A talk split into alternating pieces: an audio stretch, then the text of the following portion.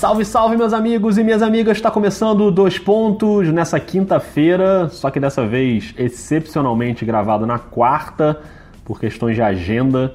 Aliás, quarta-feira é um dia difícil, um dia trágico com essas mortes na escola em Suzano.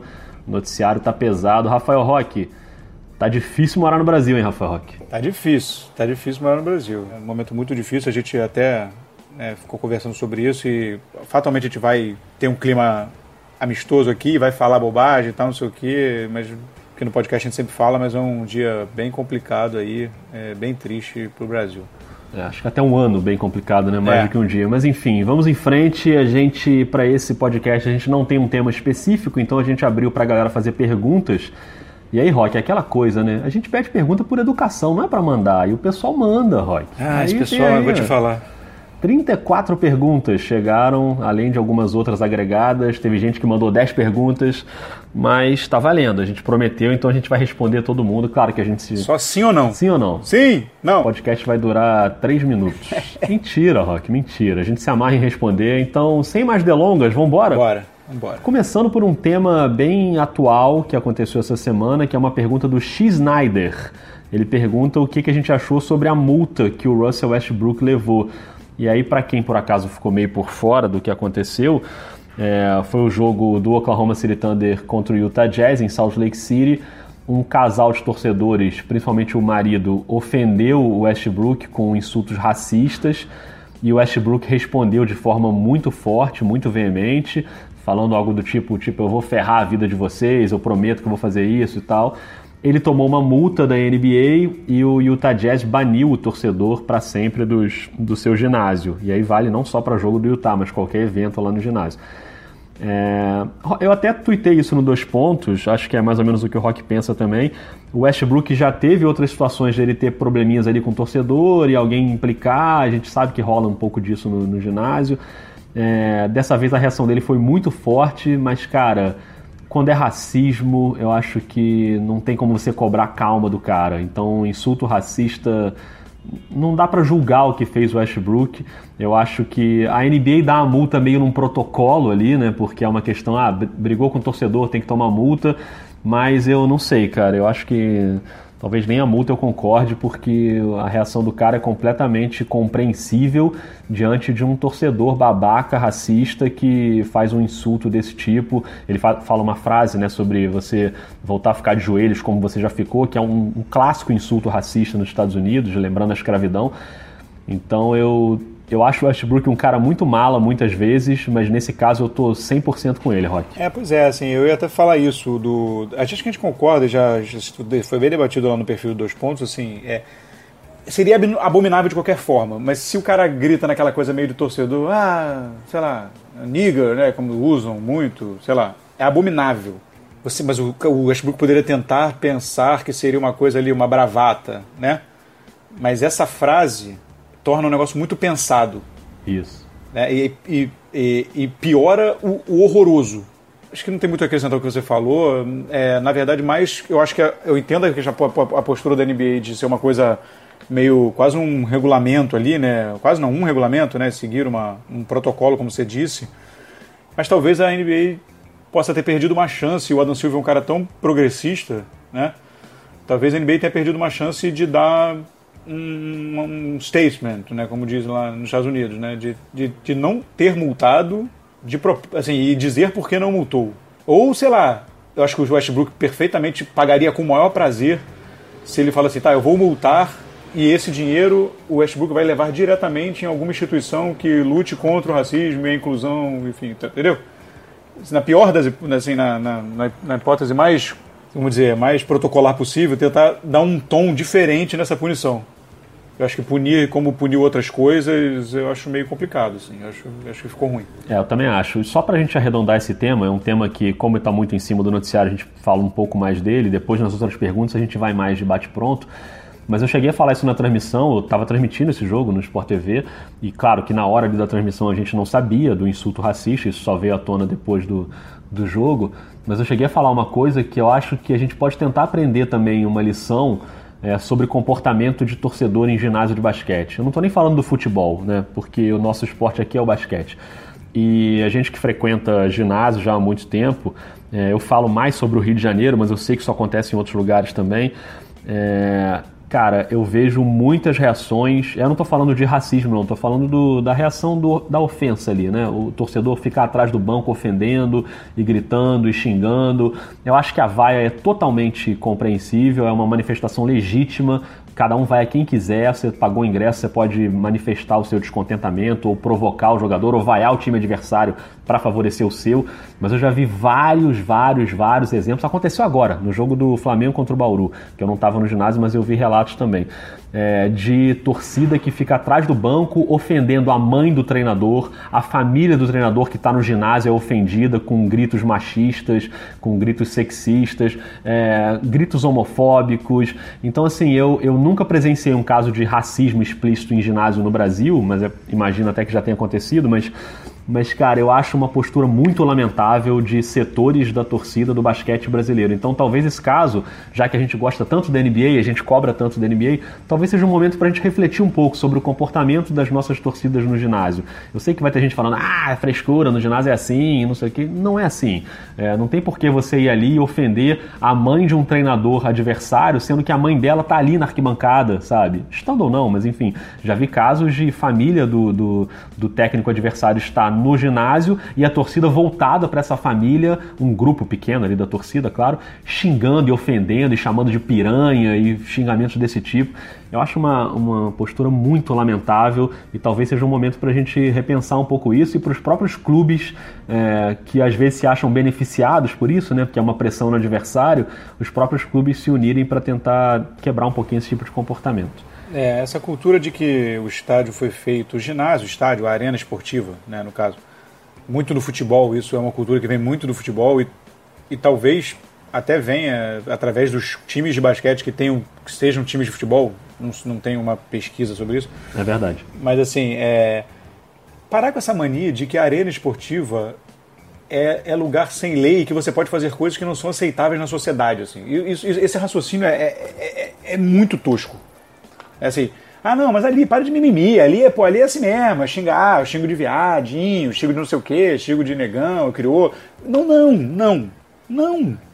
Na vida não é, ali não é, ali faz parte da vida. Essa coisa de ir ali para extravasar, você vai extravasar ali, comemorar, ver seu ídolo, xingar seu ídolo de perna de pau, que seja, entendeu? É, não joga nada, esse time é uma bosta, enfim, extravasar como você quiser dentro de um mínimo limite de civilidade. Entendeu? Não dá para achar que ali é um território sem lei que você vai extrapolar conceitos que são, pelo menos na minha visão, inegociáveis. Perfeito, Enfim, perfeito. É então agradeço aí ao X Schneider que mandou a pergunta sobre o Westbrook, porque possibilitou a gente falar desse tema que está mais ligado aí ao noticiário da semana.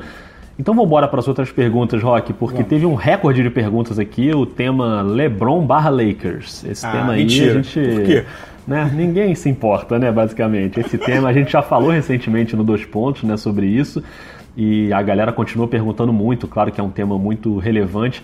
Então eu juntei aqui algumas perguntas, Rock. Vamos lá. O Vinícius Bernardes, ele se define como um pessimista otimista. Gostou não?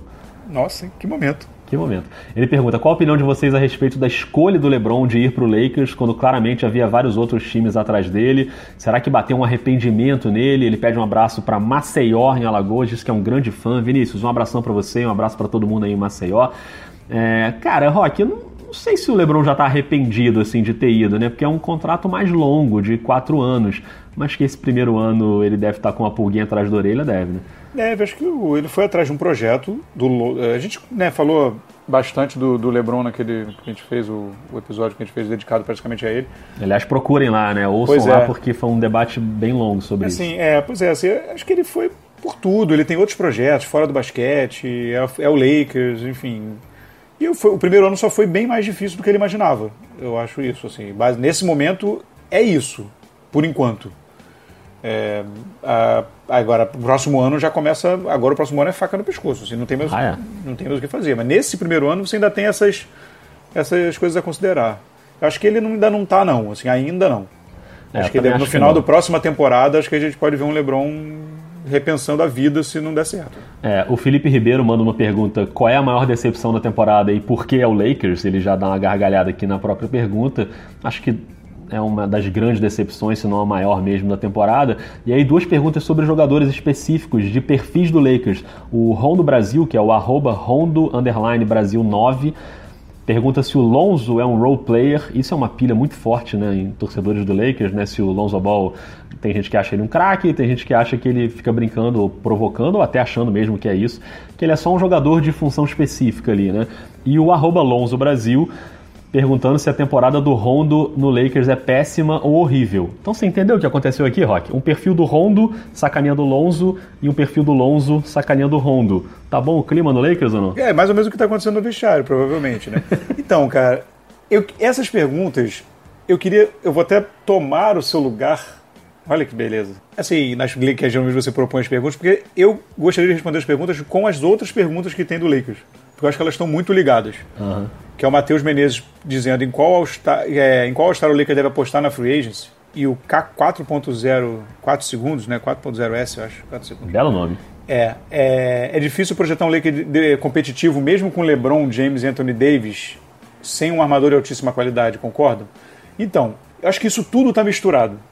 Porque, por exemplo, se realmente o Anthony Davis for, for para Los Angeles, eu acharia, por exemplo, um ótimo jogador para ir para lá seria o Campbell Walker. O problema é que o Lakers vai ter precisa saber o que, que ele o que, que ele acha realmente do Lonzo Ball. Porque assim, o Lonzo Ball em teoria está ali para ser titular. Aí você traz o Campbell Walker. Eu acho o Campbell Walker é um jogador pronto, experiente, é outro outro patamar de jogador. Não sei o que o Lonzo pode se transformar. Né? É, é, todo todo esse, esse essa panela de pressões isso, isso, isso vai definir como o Lakers vai agir. Primeira coisa é definir o papel do Lonzo Ball. Se, pra, porque eu, eu, acho que, eu acho que o Lakers precisa de um armador. Mas é, tem que ver se o Lakers vai continuar apostando no seu Lonzo ou não. É, eu apostaria ainda no, no Lonzo. Eu acho que ainda vale esperar um pouco. Acho que ele é um cara talentoso, bom defensor, um bom armador de jogadas. Ele, o arremesso dele é ruim, mas eu ainda apostaria um pouquinho. Agora, Rock, eu vou aproveitar então que você citou o Kemba e vou quebrar um pouco o nosso roteiro aqui. Vou lá na frente buscar uma pergunta que a gente ia deixar para depois sobre o Kemba, que é do Kemba BR. É, em caso da equipe não chegar aos playoffs, será que o Kemba Walker permanece em Charlotte? Hoje o mais natural é que não chegue, né? Tá um pouquinho atrás aí das zonas de playoffs o, o Charlotte, está um jogo e meio aí atrás, claro que é muito pouco ainda, mas, mas hoje está fora. E você acha que o Kemba vai na grana e fica em Charlotte ou ele vai procurar uma equipe mais competitiva? Cara, eu, eu acho que ele sai. Eu acho que ele sai. Eu não sei, é, é difícil falar de dinheiro dos outros, né? É. é muito difícil. É difícil falar do meu, ainda mais dos outros. É, mas é que eu acho que chega num patamar de dinheiro, às vezes, dependendo do perfil do jogador, a vontade de, de tentar um projeto para vencer e tal fala mais alto, né? Porque assim, não é, é diferente você falar, ah, o cara vai ganhar um ou dois milhões. Claro. A gente tá falando, o cara vai ganhar 180 ou 140. Lógico, 40 milhões é muito dinheiro. Eu não sei nem se são esses os valores, tá? Eu não tenho de cabeça qual, em qual faixa salarial ele estaria, mas para qual, qual máximo seria o dele. Mas assim, gente, é, seria por aí. Assim, a gente está falando de muitos milhões, mas dentro de um, de um, de um escopo enorme de dinheiro. Né? Então, eu acho que isso, isso facilita um pouco a tarefa do cara de correr atrás da, da questão esportiva. Agora, sobre o. Passando aqui para o próximo tema, que é o Clippers, mas ainda tendo a ver com Lakers, o Flávio Carvalho pergunta qual seria o impacto se o LeBron James fosse para o Clippers em vez de para o Lakers. E aí ele mesmo fala: me deixe sonhar com algo que não aconteceu e nunca acontecerá.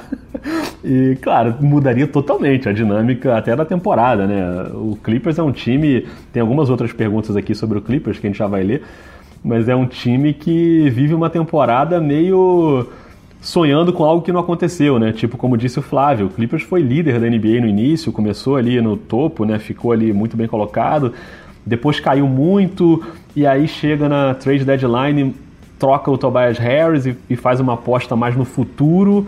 E aí a gente pensa, pô, beleza, agora o time não vai nem pro playoff, vai pegar uma escolha de draft e vai reconstruir. E aí os caras começam a ganhar jogo e estão aí totalmente, né, dentro do playoff em sétimo lugar e praticamente garantido no playoff, né? Acho muito difícil que aconteça, é. né? Tá, tá muito à frente, por exemplo, do Sacramento, né?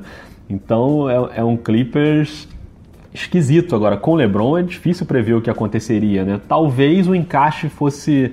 Não sei se o encaixe, mas o ambiente talvez fosse melhor e menos menos midiático e menos, né? O Lakers é uma, é uma das maiores franquias de, de, esportes americanos de todos os tempos, então a pressão é muito grande. O dirigente é o Magic Johnson, então tudo ali é uma pressão gigante, né? Então, não sei, mas eu, mas eu tô gostando desse, dessa reta final do Clippers, agora com o Williams é, sendo o maior pontuador reserva da história da NBA, acho que é um baita feito.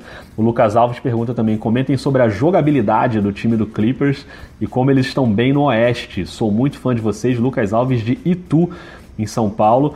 E o Akbar, que é um reconhecido e famoso fã do Doc Rivers, para não dizer o contrário, porque ele detesta o Doc Rivers Tá tendo que engolir o Doc Rivers aí, hein? Pergunta se o Kawhi deve jogar pelos Clippers na próxima temporada e se o Kevin Durant pode vir também. Rafael Roque, resume aí o futuro do Clippers. Então, olha, essa do LeBron é complicado porque era outro time, né? O time do Clippers já mudou bastante. Assim, é muito difícil, é, é difícil você fazer essa projeção agora. O Jeff Van Gundy, comentarista lá nos Estados Unidos, já foi técnico muitos anos e tudo mais, falou que o projeto do Lakers deveria começar por pensar em trocar o LeBron James. Caramba. Teve essa, teve essa declaração, mas enfim. Não precisa sonhar ainda, mas. Precisa... vai que. Não, assim, é, assim. Então, então o Akbar agora vai querer me matar, né?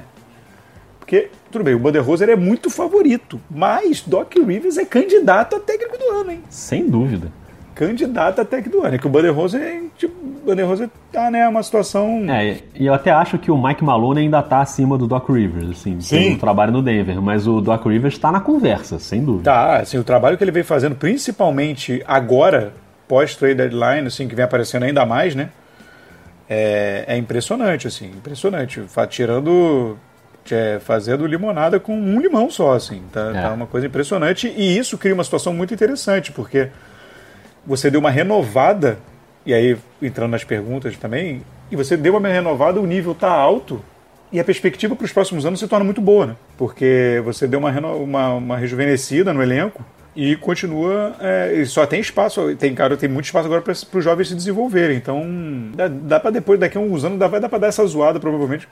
Eles roubaram o Zubat do, do Lakers, né? Vai dar para dar essa zoada. Ainda teve essa. É, claro que não dá para saber se o Kawhi vai para lá, se o Duran vai para lá. Eu até acho que o Kawhi vai renovar com o Toronto. Eu acho que o Toronto, acho que o Kawhi vai ficar em Toronto, é, eu acho. Também acho. Mas assim, é claro que hoje o Clippers é um time mais atrativo para receber um bom free agent do que era pouco tempo atrás, né? É, eu, eu acho que se, se, se, o, se, o, se o Duran sair eu acho que pinta tipo um Nova York, uma coisa assim. Belo gancho, o Duran, para a gente falar de Golden State Warriors. Duas perguntas aqui sobre os atuais campeões. Fernando Freza fala: Boa noite, caríssimos. Agora tá de tarde quando a gente está gravando, mas ok, Fernando, aceito seu boa noite. Considerando que todos queremos o caos nos playoffs, qual seria o caminho mais espinhoso para o Warriors até a final? Spurs, Thunder, Rockets e Raptors. Um abraço, Fernando. E o Vitor Alves fala: Bom almoço, Rodrigão e Rock. Você já almoçou, Rock? Ainda não. Aqui é trabalho. Rock, são, são três horas da tarde, Rock, na sua gravação. Como você não almoçou Aqui ainda? Aqui é trabalho. Aqui é trabalho. Hoje o trabalho vai longe, hoje tem rodada. Libertadores. E o Vitor Alves pergunta: será que é aquela lasanha? Hoje eu não almocei lasanha, não. Hoje eu comi aqui um purezinho de batata, estava maravilhoso. É, e ele pergunta: seria esse o ano mais vulnerável da dinastia Warriors? Qual seria o motivo? Os problemas no vestiário, que é algo novo para esse time? Um banco horroroso? Ou a falta de motivação mesmo?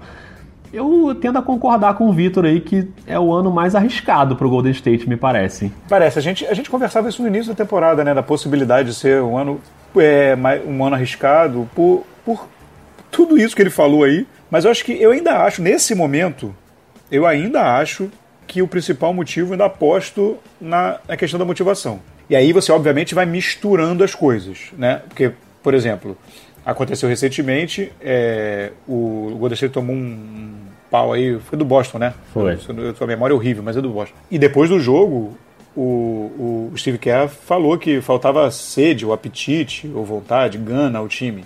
E o Duran engrossou. Foi. Então, assim, então você, na verdade, começa a ter o problema de motivação que influencia no vestiário.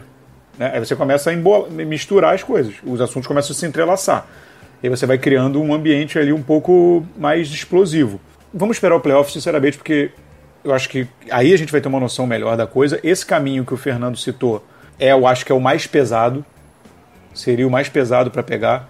Talvez, até como vem jogando, é, eu, eu, acho que, que, o Spurs tem o pop, mas eu, é, eu ainda acho nesse momento, como vem jogando neste momento, eu acho o, o Spurs ainda um pouco mais frágil do que o Clippers, assim, como vem jogando nesse momento. É, mas o, o Spurs é com pop, a gente, enfim, no playoff a gente tem que a gente tem que louvar e ter medo da capacidade de ajuste que ele tem. Olha, eu preferi pegar o Clippers, Rock. Então, pois é, a gente tem que, a gente tem que temer a capacidade de ajuste que ele tem numa série de 4 ou, 4 a 7 jogos. Então, assim, é a capacidade que o, que o, que o Pop tem de, de, de, de, fazer essas coisas. Então, assim, eu acho que essa série que ele, essa sequência que ele botou aí é bem. É, é, é a mais complicada que eu acho que pode pegar. É pesada, né? E falando em Spurs, a gente emenda com a pergunta do Thiago Mellinger, que ele pergunta quais são as chances do Wolves e do Kings roubarem a vaga do Spurs. Ele mandou essa pergunta na terça-feira provavelmente antes da rodada ainda, porque na rodada o San Antonio ganhou do Dallas e o San Antonio passou para sexto lugar no Oeste quando a gente está gravando esse podcast, que é na quarta-feira. Então ainda tem o Clippers e o Utah, o Utah caindo ali para oitavo. Ô Rock, eu acho que está definido o, esse, esses oito times estão definidos no Oeste. Não acho que o Sacramento e Minnesota vão chegar. É uma diferença de quatro jogos. É, não são equipes que estão voando nesse momento, né? Que estão chegando ali, sei lá, às vezes é uma equipe que está ali atrás, mas está vindo de sete vitórias seguidas. Não é o caso. É, apesar do Utah ser um time inconstante também, o próprio San Antonio pode ter alguma inconstância, mas eu não acho que Sacramento e Minnesota chegam, não. Você acha que dá? É, eu acho que agora abriu, né? Em algum momento ali, é, algum momento o Sacramento veio chegando, dava pinta de que ia entrar nessa briga. Na verdade, o Minnesota estava mais atrás, né? mas o, a fase do Lakers é tão braba que o Minnesota veio e, é. e deu uma atropelada. Mas o, o, o Sacramento veio numa época que parecia que que que né, estava com gás para chegar, mas agora a sequência já, já não é boa. É, perdeu terreno aí. Tirar agora. Varia um pouquinho de time para time, mas a gente está falando aí de, sei lá, 15 jogos na média, né? É, para cada um, é, ou menos um pouquinho. Tirar quatro é, é, já, já fica um pouco complicado. Assim, eu acho que, acho que é difícil, até porque, pelo que você falou, o, o, esses times de vem de baixo não estão né, numa sequência, né? Estão oscilando também. E aí chegou uma pergunta sobre playoffs do leste. O Gustavo Agogax pergunta sobre o Philadelphia. Ele fala que o time tem, eles têm um baita time titular, mas o que acontece com os caras que sempre parecem jogar com 80% do real potencial? É um pouco de marra? Cara, não sei se é marra não. Acho que é uma questão de um time também em formação, né? O Philadelphia vem montando o seu projeto com jogadores muito jovens que estão em processo de amadurecimento. E aí ele faz duas mudanças pontuais muito fortes, que são a primeira chegada do Jimmy Butler e agora o Tobias Harris, você fortalece muito seu quinteto, mas você mexe na química, né? Você tem que voltar a, a entrosar todo mundo. O Philadelphia é o time que ainda oscila, não me passa 100% de confiança. Tem uma derrota, por exemplo, para o Chicago recente, que é muito ruim. Mas a outra derrota recente é para o Houston, que é um time que vem muito bem. Aí ganhou dois jogos, ganhou do Indiana, ganhou do Cleveland. É, eu não sei, eu acho que o Philadelphia é um time que eu também não gostaria de enfrentar no playoff, não. Ele está ali hoje em terceiro lugar é, brigando ali, né, terceiro e quarto com o Indiana. É, a, a, briga é essa, basicamente, né? O Boston está um pouquinho mais atrás e eles estão muito atrás ainda da, da dupla líder ali, Milwaukee e Toronto. Mas eu acho que o Philadelphia pode chegar forte, sim, pro playoff. A que ponto chegamos, hein, Rodrigo Alves? Qual é o ponto? Torcida do Philadelphia reclamando de temporada de 50 vitórias, que é o que, é... se, seguir no, se seguir nesse mesmo, nesse mesmo ritmo, vai chegar a 50 vitórias. É, que momento, hein? Se você lembrar, né, há pouco tempo. Torcida amargurada que não tá conseguindo, tá, tá achando que não tá bom o suficiente. Não tô brincando, é assim, é, o torcedor obviamente quer sempre mais, mas é exatamente o que você falou. É um time que mudou muito essa temporada. É, tá num, mudou ali muita coisa no coração do, da, da, da, rotação. É normal, um time jovem. É super normal. Agora um pouquinho menos jovem, né? Mas era um time jovem, então assim aproveitem. Foram muitos anos de sofrimento. Aproveitem, torcedores do, do, do Philadelphia. Claro, é hora de, de, curtir. É isso. Ainda no playoff do leste, e Rock, a gente tem que correr, hein? Porque a gente está na metade das perguntas já tem meia hora. Vai. O, o Leilson Joaquim fala que o Magic, que é o clube do coração, e outros times que disputam as últimas vagas nos playoffs, é melhor entrar numa oitava colocação e provavelmente ser varrido na primeira rodada ou ficar fora e tentar a sorte no draft. Não sei o que você acha, Rock, mas para mim é sempre melhor entrar e ser varrido. É, ir para o playoff aumenta a competitividade do seu time, a mentalidade vencedora. A não ser que tenha uma situação muito específica, como a do Clippers, por exemplo, né, que a escolha pode depender disso, mas ainda assim eu acho sempre mais legal o time conseguir a classificação para o playoff. Assina embaixo totalmente. Se, o, a, a, escolha no draft é consequência. Assim. Claro.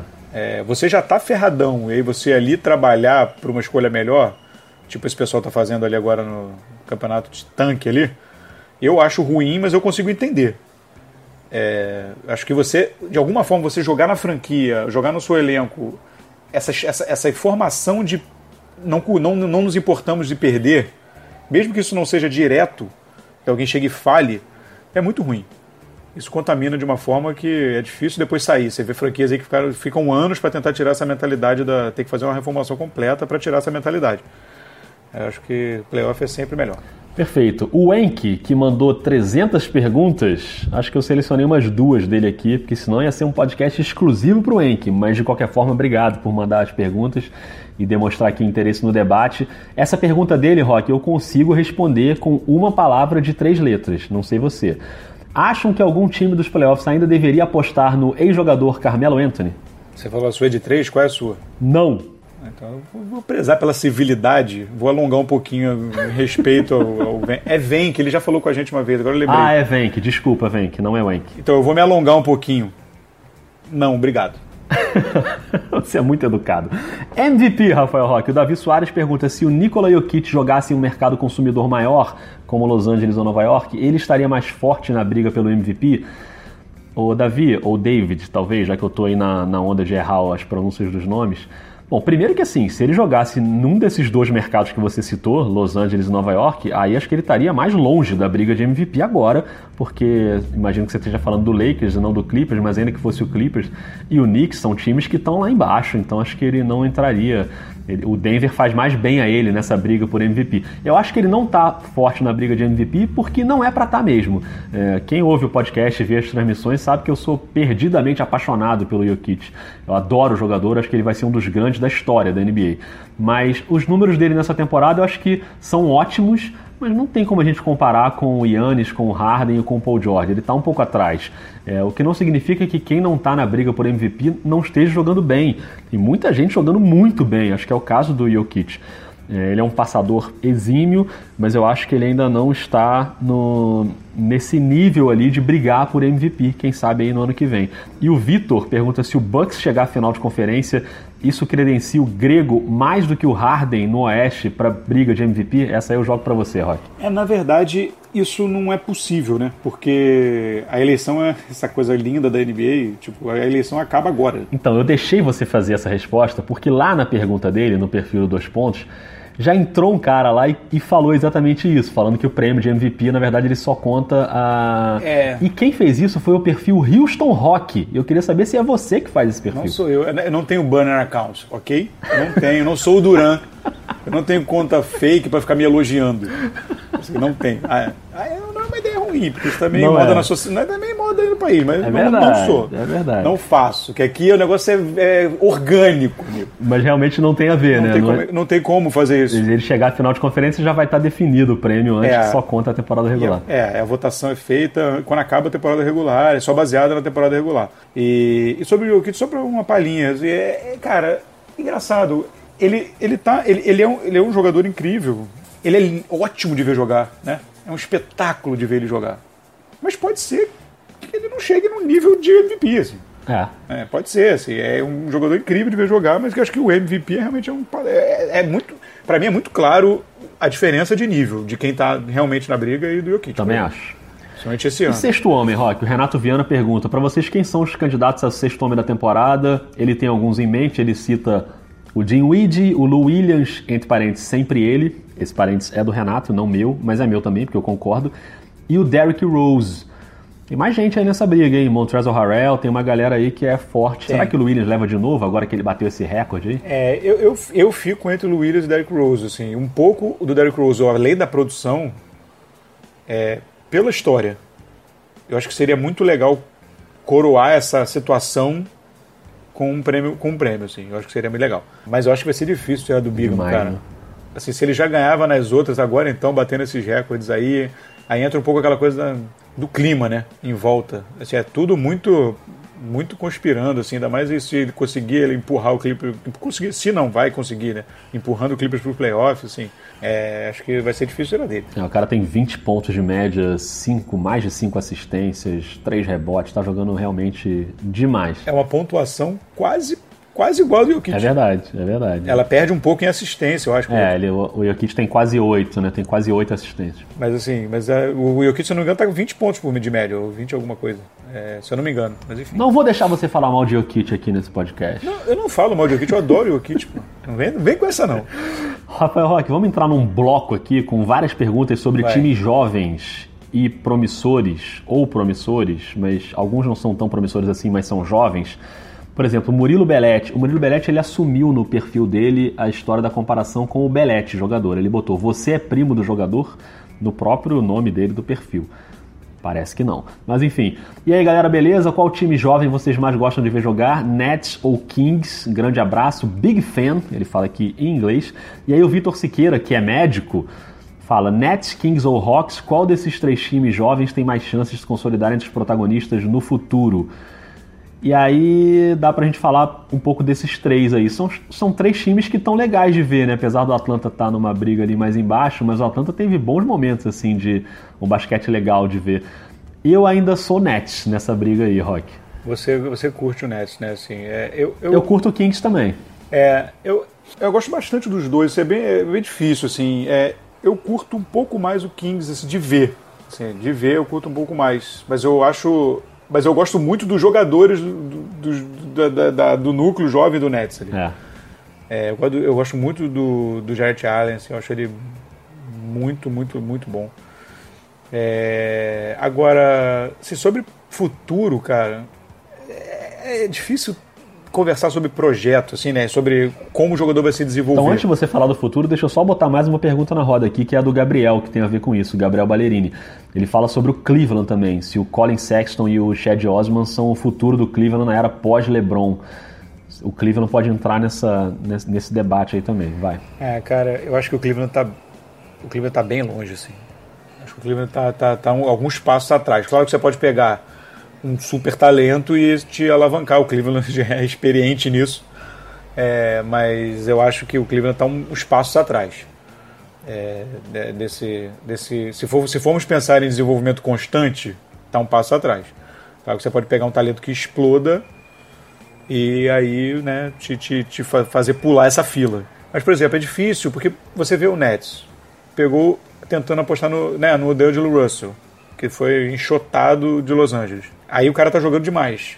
Mas agora você tem uma decisão, você tem espaço na folha, só que o D'Angelo Russell vai receber a oferta. E aí você faz o quê? Ele vai ser o cara ou você vai tentar outros? Ele te bota onde você quer estar? É, é difícil isso. né? Você tem muitos jovens, você. A, a- a- a- como é que diz? O, o, o ritmo de desenvolvimento de cada um é, é, é muito difícil você, você prever. Assim. Eu, eu acho, para tentar ser o menos mandinar possível, Mas você pode ser nada se você quiser, tá liberado. ah, tudo bem, tudo bem, mas o que eu acho assim, eu acho que finalmente essas duas, duas principalmente, assim, e o Atlanta um pouco, tá um pouco, eu acho um pouco mais confuso ainda. Mas acho que essas, finalmente essas franquias estão tomando um caminho legal, assim. estão se recuperando, voltando a, a- a, pelo menos disputar ali, que houve um momento que essas franquias elas estavam completamente fora da disputa. É. Elas eram, elas disputavam uma liga à parte. Eu acho que agora o caminho se desenha. Eu acho que é um bom, é um bom lugar de estar. E o Chicago Bulls, Rock? O pistantrofóbico, que é o arroba Klaus Ferrer. Vamos falar um pouco do meu Chicago Bulls, o que esperar do draft, da free agency, do Garpax, né, que é esse monstro de duas cabeças, se eles vão sumir do mapa. Estamos precisando de algum alento, fala aqui o Klaus. E aí o Márcio Coara fala, eu torço pelo Bulls, desisto da NBA ou aquilo ainda tem salvação? Ah, tem salvação, cara. Eu acho que o Bulls está no meio do caminho aí, né? Não, não é nem um Cleveland que ainda está muito longe e nem um, um Nets ou um Kings que já está num estágio um pouco mais avançado. O Chicago tem o Laurie Markkinen, que é um, um baita jogador jovem, que acho que tem tudo para poder liderar esse time no futuro. Outros jogadores que oscilam um pouco, como o Zach Lavine, que tem grandes momentos e às vezes momentos de mais preguiça. Mas tem uma galera ali que eu acho que é um caminho, mas ainda precisa melhorar. Garpax não, não, ainda não me convenceu, não, não estou dizendo isso, mas, mas pelo menos eles deram ali um- alguns acertos em escolhas que eu acho que podem ser, em trocas que podem ser mais relevantes. Não desiste ainda não, Márcio, acho que dá para você segurar ainda. E nesse pacote, Rock, ainda tem algumas perguntas aqui, uma sobre o Kings, que a gente pulou aqui, que eu pulei, do Pedro Casas, que é o Kings teve uma campanha surpreendente, bem acima do que se imagina, com um núcleo jovem interessante. Vocês acham que o time pode aprontar nessa próxima free agency?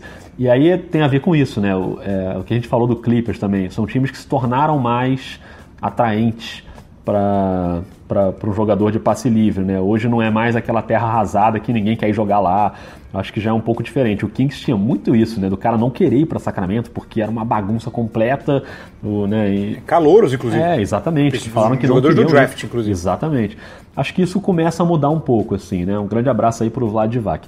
O Vitor Calazans pergunta se o Dallas está cinicamente no tank, e aí o, o Venk, a segunda pergunta dele que eu selecionei foi sobre o Dallas também. Qual a expectativa para o Dallas na próxima temporada com Porzingis e Doncic? Alguma chance de uma boa escolha no draft? Eles têm espaço na folha para brigar aí por um All-Star na Free Agency? E também acho que é o mesmo caso, né? Não, não acho que o Dallas está tancando. Acho que é uma questão mesmo de ser um time que não está no nível dos outros ainda, né? Ainda precisa melhorar mas sou muito otimista com a chegada do Porzingis e acho que o time fica muito atrativo para jogadores de passe livre. É, então, o Dallas, só uma, uma opiniãozinha rapidinha lá do, do Bulls, assim, é, o núcleo, o núcleo jovem é muito bom, né? O núcleo jovem é muito bom. O Wendell Carter, o Markkanen, é, assim, é, o núcleo é bom. Agora, por exemplo, eles apostaram no Otto Porter. Assim, é, as escolhas do, do Garpax é que ainda são um pouco, né, preocupam um pouco, isso pode atrapalhar. Mas o núcleo é bom, o núcleo é bem talentoso. É, então, assim, acho que ainda dá para tentar confiar um pouco, mas eu acho que concordo que eles podiam sair do circuito e botar a gente que entenda um pouquinho mais.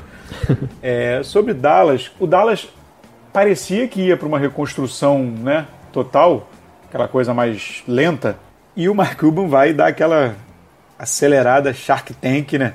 Ele sabe que ele participa do Shark Tank, né? É sim, sem dúvida. E, cara, aí aquele empresário voraz e ele acelerou o processo de uma forma com essa troca pelo Porzingis que o Dallas voltou a ser, apesar de estar um time. O Dallas está um, meio um monstro de duas cabeças, porque é um time meio torto, e a, mas ele é um time que, em teoria, é um time para agora.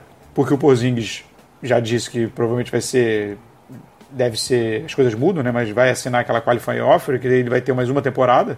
E o, e o Dallas, nessas trocas, o Dallas é, acabou com as escolhas futuras dele. Então, assim, ele, ele a, a troca. A, a, troca. A troca, a, a, troca desse ano ela pode sair pra, por causa da troca do Doncic, né? E as outras escolhas são as escolhas envolvidas no Pozinho, que são, tem que ser alternadas. Então, se ela for para tanto esse ano, ele está sem as escolhas de 2019, 21 e 23 de primeira rodada. É, virou meio também uma coisa meio agora. Então, assim, ele tem espaço para abrir para um, um, um, um cara de peso e não descarto de você pegar um cara grande aí para fazer um trio que seria realmente bom de ver jogar, né? Dependendo de, de quem seja.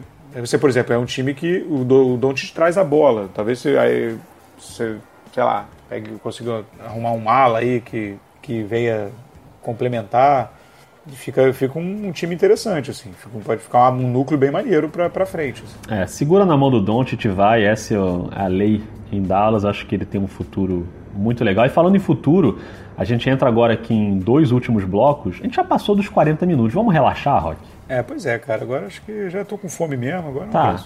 Então, quando eu falo já passamos dos 40 minutos, é no nosso tempo de gravação, porque depois, sempre que eu falo isso, eu vejo na edição que eu vou enxugando, e aí eu olho, tem 30 e poucos. Então, olha aí agora para o seu celular quando você está ouvindo dois pontos e vê em quantos minutos está o programa, porque na gravação está nos 41 mais ou menos. Mas a gente tem mais dois blocos que falam também sobre o futuro, um sobre o futuro e um sobre o passado. O do futuro, Paulo Trindade pergunta: a NBA caminha para um afunilamento de forças em que times com mais grife ou com mais dinheiro se tornam as potências? Estamos vendo cada vez menos surpresas.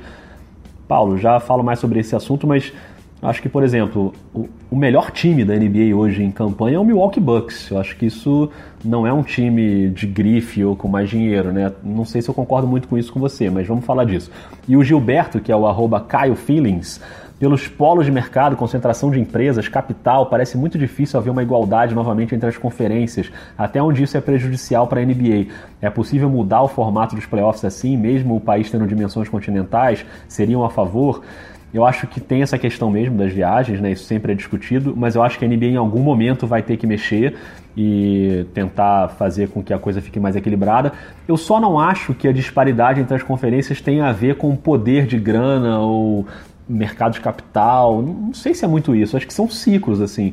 É, no momento, já há algum tempo, as equipes do Oeste vêm muito forte fortes, mas eu não vejo isso como uma coisa de domínio financeiro. Não sei se você vê isso meio assim, Rock. É, não, eu não, eu não, não vejo não, assim, e, e, digo mais, assim, já foi pior. Né? Já foi pior essa disparidade. Assim. Também acho. Você, você, claro que ali para trás do leste, você vê times que assim, o aproveitamento é bem baixo e tal. É, são, são, tem um abismo grande ali, né? O, o oeste é mais, é mais fluido é, se você for olhar em termos de classificação, né? Então, assim, mas hoje em dia, essa distância já é até menor, assim. Houve um momento ali que você tinha, sei lá, você tinha Cleveland e Cleveland e Boston, assim, só. Se, já houve uma, houve uma vez que eu lembro que eu Pô, é que eu sou traído pela memória direto, é um inferno isso, mas que a gente olhava assim, no playoff só entravam, sei lá, dois do leste, três, sabe? se fosse os 16 melhores é um negócio já, já teve bem pior. Eu acho que já, é, hoje em dia você tem bons times no leste, ele faz um primeiro pelotão forte e depois você tem um, uma quedinha. Eu acho que pode se mexer, mas assim, pode se mexer por uma questão de filosofia, questão de filosofia de disputa, entendeu? De ah, pensamos que a liga fica melhor desta forma, mas eu não, eu não sei se, se se, se, se isso cria a questão do. do se isso até afeta a questão da paridade ali. Eu, eu gostaria que mudasse. Eu acho que hoje todo mundo voa em voo charter. É, dá para você montar uma tabela, que aí você teria que mexer em dinheiro, obviamente. Mas, tipo, diminuindo um pouquinho o número de jogos. É, sei lá, diminuindo 6, 8 jogos. Na temporada regular, você diz. É. é eu, eu acho que seria mais adequado se você passasse os 16 melhores entendeu? Mas isso é um pensamento meu. Mas eu não sei se isso, de que forma isso afetaria assim, a paridade, assim, é, se isso melhoraria, entende? Ajudar os times que são ruins a terem mais chance, sabe? Isso não ajudaria nesse ponto. É, eu também sou a favor dos 16 melhores, mas eu acho difícil emplacar isso por é, causa difícil. dos jogadores. A união dos jogadores não vai deixar isso acontecer, porque é mais esforço para os jogadores, é mais desgaste físico das viagens. Sim. Enfim, tem várias questões aí que acho que podem entrar nisso. E o Maurício Green pergunta também sobre essas mudanças na NBA, sobre as regras, as mudanças e as interpretações desse ano. Ele fala que gostou dos 14 segundos né, no, no rebote ofensivo e ficou mais claro também o que é o movimento de chute na hora da marcação da falta e não gosta da interpretação do movimento livre lá, do free movement. Eu gosto também da, das mudanças 14 segundos de, de deixar claro o ato do arremesso. Não sei, acho que não teve um impacto tão grande assim. É, não acho que a pontuação aumentou também muito por causa disso, porque os times da NBA já estão muito acostumados a, a gastar ali 14 segundos ou menos no relógio, né? Então eu acho que deixa o jogo mais tranquilo, mas não acho que também tem um impacto tão gigantesco. É, eu, eu tenho achado, talvez seja um processo de adaptação essa, do, essa regra do, do da liberdade de movimento. É, eu tenho achado os jogos muito faltosos. Eu estou achando que isso talvez seja uma questão de adaptação tanto dos jogadores quanto dos árbitros de achar também um, uma sintonia fina ali, um ajuste para que também, né? Esse, esse toque ali não seja também tão. Um, o contato também não seja uma coisa tão rígida assim. É, outro dia a gente estava na redação vendo Houston e Dallas, teve um trecho ali que teve um monte de falta seguida, assim, né? É, eu tenho achado, eu tenho achado jogos muito faltosos, assim, muito parados toda hora, sabe? É, às vezes entram numa sequência, numas sequências assim que ficam até fica meio chato, assim, é, fica meio modorrento. Mas é, de, de, de, mais eu gostei, assim, do 14 segundos eu gostei bastante. É, eu também. Vamos então sair do futuro para o passado, Rock, tá pronto? Vamos lá. Momento retrô para encerrar esse podcast com mais três perguntas que tem a ver com o passado. É, a do Lucas Rocha de Oliveira, ele diz que é uma pergunta que ele sempre faz, always, inclusive ele reforça com o termo em inglês. Se o Penny Hardaway não tivesse lesionado e o Shaquille O'Neal não tivesse saído, quantos títulos o Orlando teria? Eu acho que cinco, diz aqui o Lucas. E o que houve na temporada 98, que só teve uns 50 jogos? Essa temporada 98 foi a temporada do lockout, né? 98 99. Não houve um acordo ali das regras trabalhistas e aí os jogadores pararam e, enfim, aí não houve. A temporada começou depois, foi uma temporada mais curta.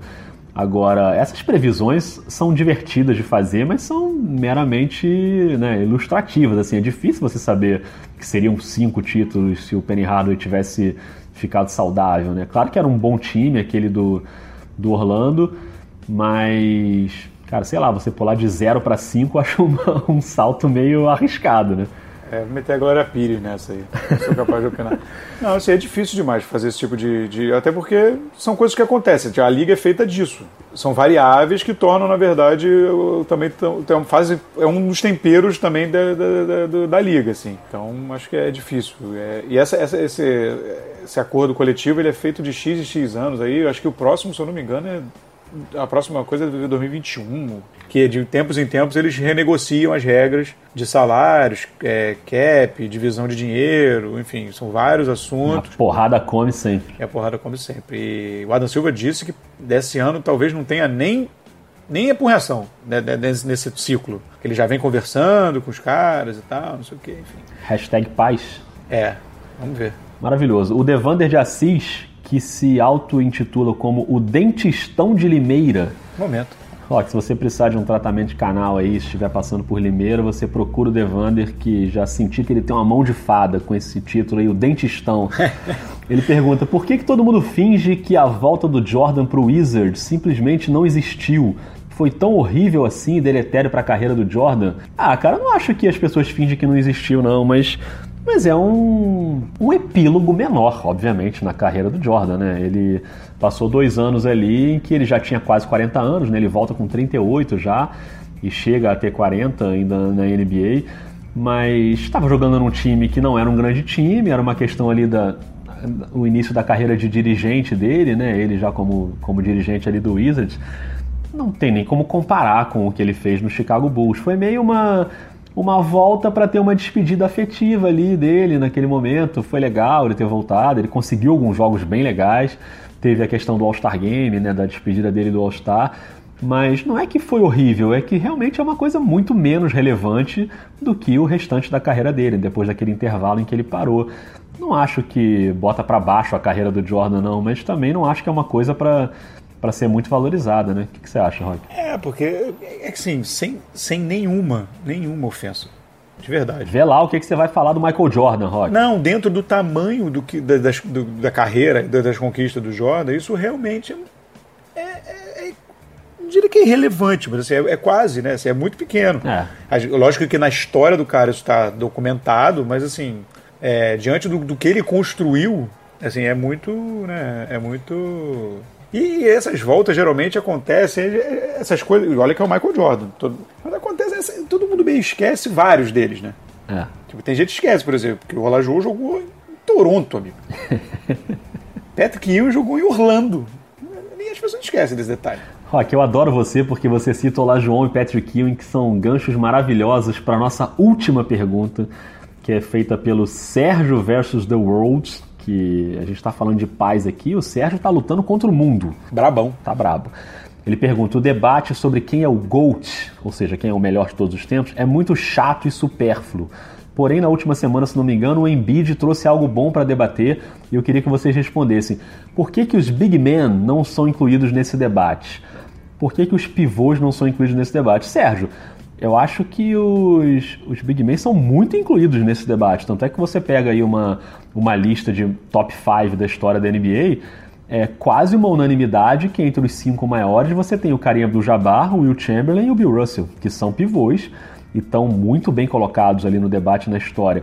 O próprio Raquinho Olajuwon, é, para mim, foi talvez o melhor pivô que eu vi jogar, porque eu não vi o Kareem Abdul-Jabbar, então o Olajuwon... O Patrick eu acho que está um pouco abaixo, mas também foi um grande pivô. E eu não sei, é, na disputa dos melhores do GOAT, né, do melhor, melhor de todos os tempos, eu acho que é, é, difícil você tirar essa discussão do Michael Jordan e agora o LeBron chegando com ele. Eu acho difícil você né, incluir um outro nesse debate. O Jordan vinha reinando absoluto nesse quesito e mais recentemente o LeBron começou a entrar nessa briga aí. Talvez muita gente já considera ele o segundo melhor. Eu, por exemplo, considero. E, e aí você não coloca os pivôs na briga. Mas eu não acho que. Eu acho meio um, um ressentimento aí do Embiid de dizer que os pivôs não são considerados. Eu acho que eles são muito bem considerados, mas é que realmente disputar com o Michael Jordan é dose, né, amiga? É complicado. É, e, e talvez haja também, assim, cria essa percepção no Embiid que é novo é, e na, nas pessoas agora também que estão muito né, em rede social e tudo mais, que em teoria são também os mais novos. Porque assim, porque tem tempo que um pivô não entra no debate, né? Ah. Esses pivôs estão no debate há décadas, há anos. Então, assim, é, o último talvez que tenha entrado um pouco mais aí nessa, nessa briga seja o que? O Shaquille O'Neal? É, porque o Shaquille O'Neal deu uma mexida na NBA, né? No jeito ele, de jogar. Ele, ele mexe e entra é. nesse debate do top 10, ele entra. Ele foi muito dominante. É. Não dá para você. Eu acho que não dá pra gente botar o Tim Duncan como. Né, é, eu ia falar exatamente isso. Assim. O Tim Duncan eu não, eu não gosto de colocar ele como pivô. Assim. Ele entra mais na 4, né? Então, assim, mas já são. Né, na, na história recente, talvez o Shaquille O'Neal seja o último, né? Então, assim, na verdade você tem um tempo aí que, que talvez seja isso é, que que a pergunta se refere, não sei, mas assim, eu, eu concordo com você com relação a, a, a, valorização, assim, são, eu acho que são super valorizados, assim, super valorizados não, não junto, são, são bem valorizados. Sim, e eu acho que tem uma coisa também que esses pivôs mais modernos, mais novos, que acho que até o caso do Embiid, que é um cara que sai para chutar, que se movimenta bem, o Jokic que a gente falou, eu acho que a tendência é esses pivôs serem cada vez mais valorizados nessas disputas aí de melhores da história, porque você amplia o seu leque de o seu arsenal, o seu leque de habilidades ali, né? Não é só um cara que fica embaixo do garrafão dominando o aro, pegando rebote, dando toco. É um cara que sai, que chuta, quer dizer, é um jogador mais completo. Então até acho que a tendência é essa geração do Embiid ser mais valorizada e mais considerada nessas disputas aí de, de melhores todos os tempos. Né? Sim, sim. Nós vemos uma geração, nós vemos de uma janela ali que os pivôs estavam embaixo. É. é. Tanto que nós temos os frutos dessa geração, temos que praticamente é, foram extintos mesmo, né? Tipo Dwight Howard, Roy Hibbert, esses pivôs. Foi uma. entrou ali num, num modo que ficou, ficou sem lugar direito. E agora a gente tem esses outros pivôs turbinados canivete suíço, né? Que aí sim pode, você pode acumular números e chegar de novo a um patamar assim. Concordo. Muito bem, Rafael Roque, você vai almoçar? Vou, cara, se der tempo, né? Que eu tenho que ir pro trabalho. Não quer falar mais uns 10 minutos aí sobre algum ah, tema? Aí me, aí me prejudica. Eu tô, fazendo, eu tô tentando manter a forma, mas não precisa ser né? É, na base da radicalidade. Não comer. Rafael Roque, gostei das perguntas, hein? Obrigado aí a todo mundo que mandou pergunta. Foram várias, foram quase 40 perguntas, sem contar as oito lá do, do Venk, né? Que a gente não conseguiu responder porque era muita coisa.